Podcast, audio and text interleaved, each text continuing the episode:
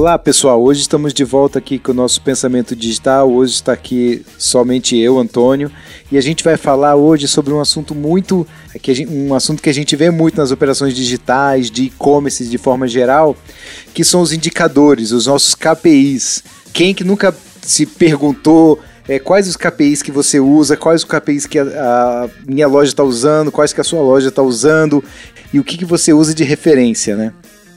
A gente que trabalha no e-commerce, a gente sempre acaba entrando nessas conversas do tipo qual o seu ROI, qual o seu ROAS, e no, no Google Ads, no, no, Facebook Ads, qual a média, qual que é a média do mercado, qual é a taxa de conversão no, no e-commerce que é boa, que eu posso considerar que está boa, ou qual é o melhor dia, horário para enviar e-mail, muitas dessas perguntas eu mesmo tenho, todo mundo tem. Eu acho que na operação do dia a dia a gente fica se questionando: será que tá bom? Será que essa minha conversão tá boa? Esse meu ROI tá bom? Esse meu ROAS tá bom?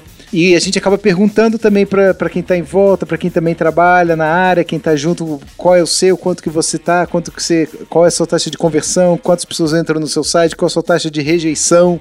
E a gente está sempre querendo saber esses números e quais que a gente pode melhorar.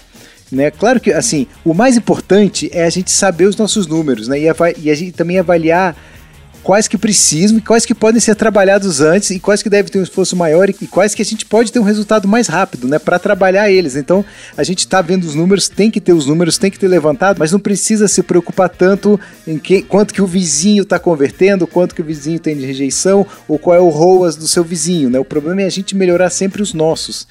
E assim, as, as, empresas realmente têm uma semelhança, tem algumas coisas em comuns que compartilham, que a gente pode trabalhar esses, esses resultados até de forma comparativa, mas a gente tem que entender os, a, a particularidade de cada empresa de cada operação que a gente está inserido. Então, é pegar os números e entender onde a gente pode melhorar e o que, que a gente pode trabalhar para conseguir o melhor resultado. Como, por exemplo, uma outra coisa também que a gente, um exemplo bem semelhante é, é buscar a, as ferramentas, né? Qual a ferramenta melhor para isso? Qual a melhor plataforma? Como a gente já falou, qual é a melhor saída para fazer tal, tal situação que você quer, qual é o melhor disparador de e-mail.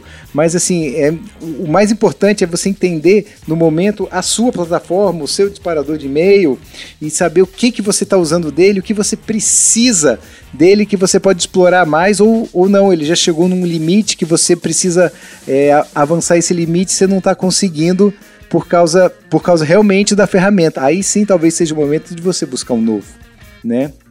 Então, por isso, a gente tem que voltar um, um pouco, tem que entender qual é o objetivo da loja, qual é o objetivo da empresa, para a gente poder chegar e decidir e, e, avaliar esses indicadores, esses KPIs e saber e entender onde a gente vai melhorar.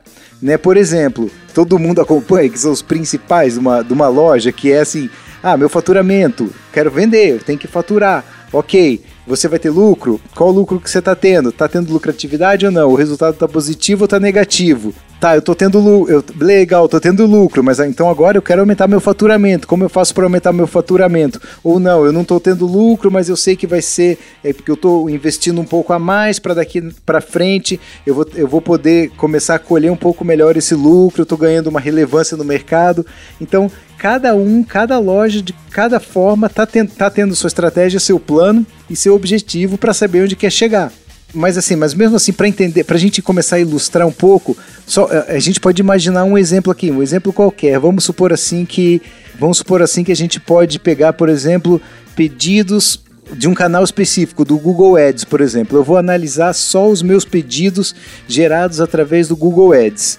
Né? Por exemplo, se eu estou com um ROAS lá de 4, por exemplo, ou seja, cada real que eu investi eu faturei, eu tive 4 reais de retorno né, só através do canal do Google Ads, por exemplo.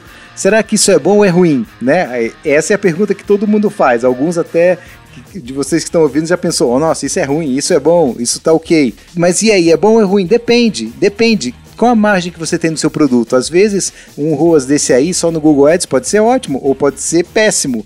Um produto digital, às vezes você consegue, é, que você já investiu algum tempo atrás, você não tem mais o custo, você não tem o custo dele de desenvolvimento, talvez seja bom.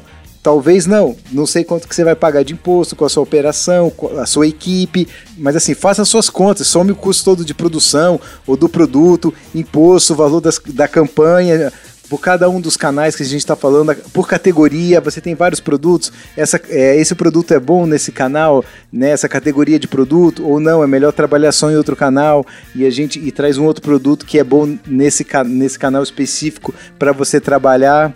Porque assim, o e-commerce é um negócio como outro qualquer, é, uma, é como você abrir uma loja, uma loja física. Você vai colocar seu estoque lá, seus produtos que você produziu ou comprou para revender alguma coisa.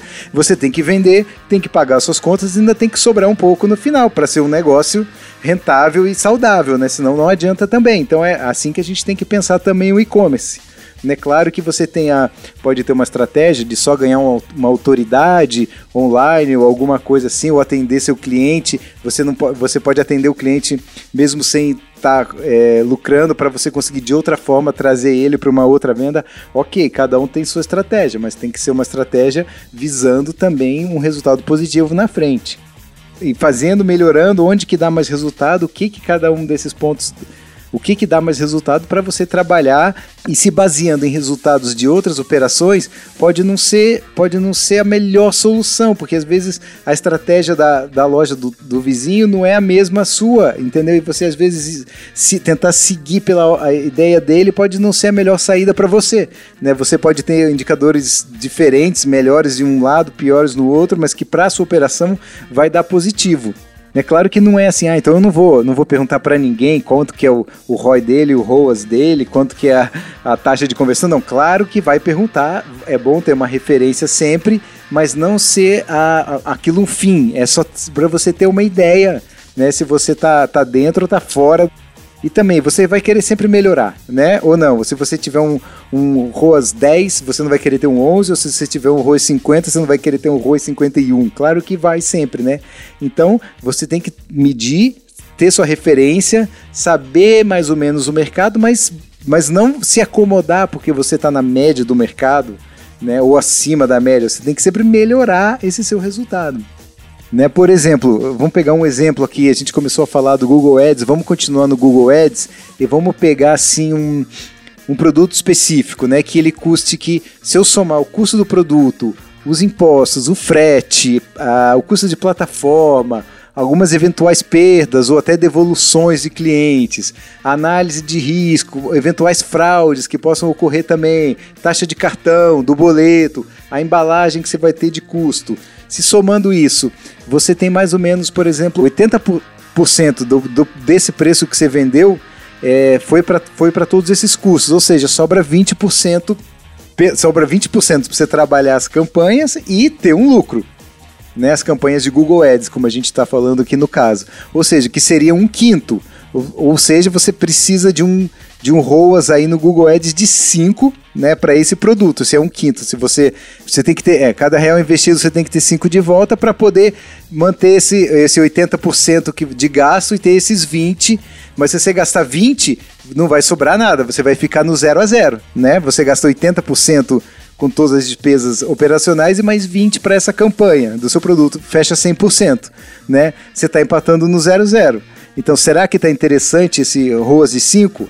né? Ou não, né? Talvez, ou você pode melhorar essa, essa performance dessa campanha do Google, ou você pode diminuir o custo da matéria-prima ou o custo do seu frete, alguma coisa assim.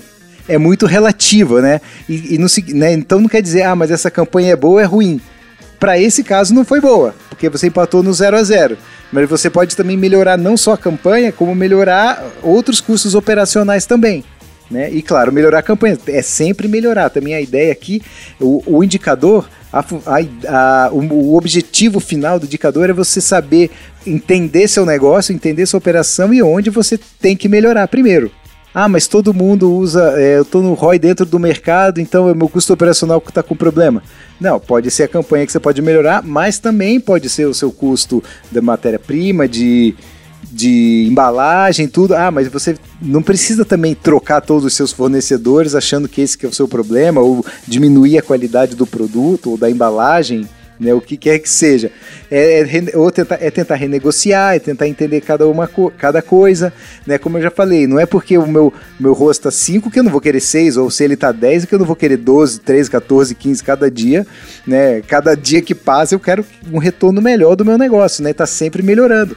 E não é porque eu vou melhorar meu, meu, meu ROAS da minha campanha do Google que eu não vou estar tá trabalhando com um fornecedor de embalagem para ele melhorar minha embalagem, mas também não aumentar meu custo ou baixar até o custo, né? É tudo melhorando o negócio para ter mais resultado mesmo financeiro.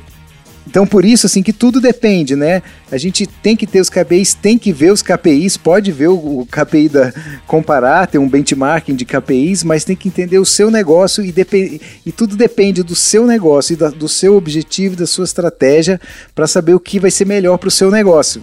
Sempre entendendo é, onde você está no mercado posicionado, mas também buscando sempre melhorar, não, não se acomodando com se você chegar no, em valores de, de indicadores refer, de referência, né, o médios dentro do mercado, porque a gente também não quer ter um lucro dentro, é, na média do mercado, a gente quer ter um lucro maior, cada vez maior e melhor.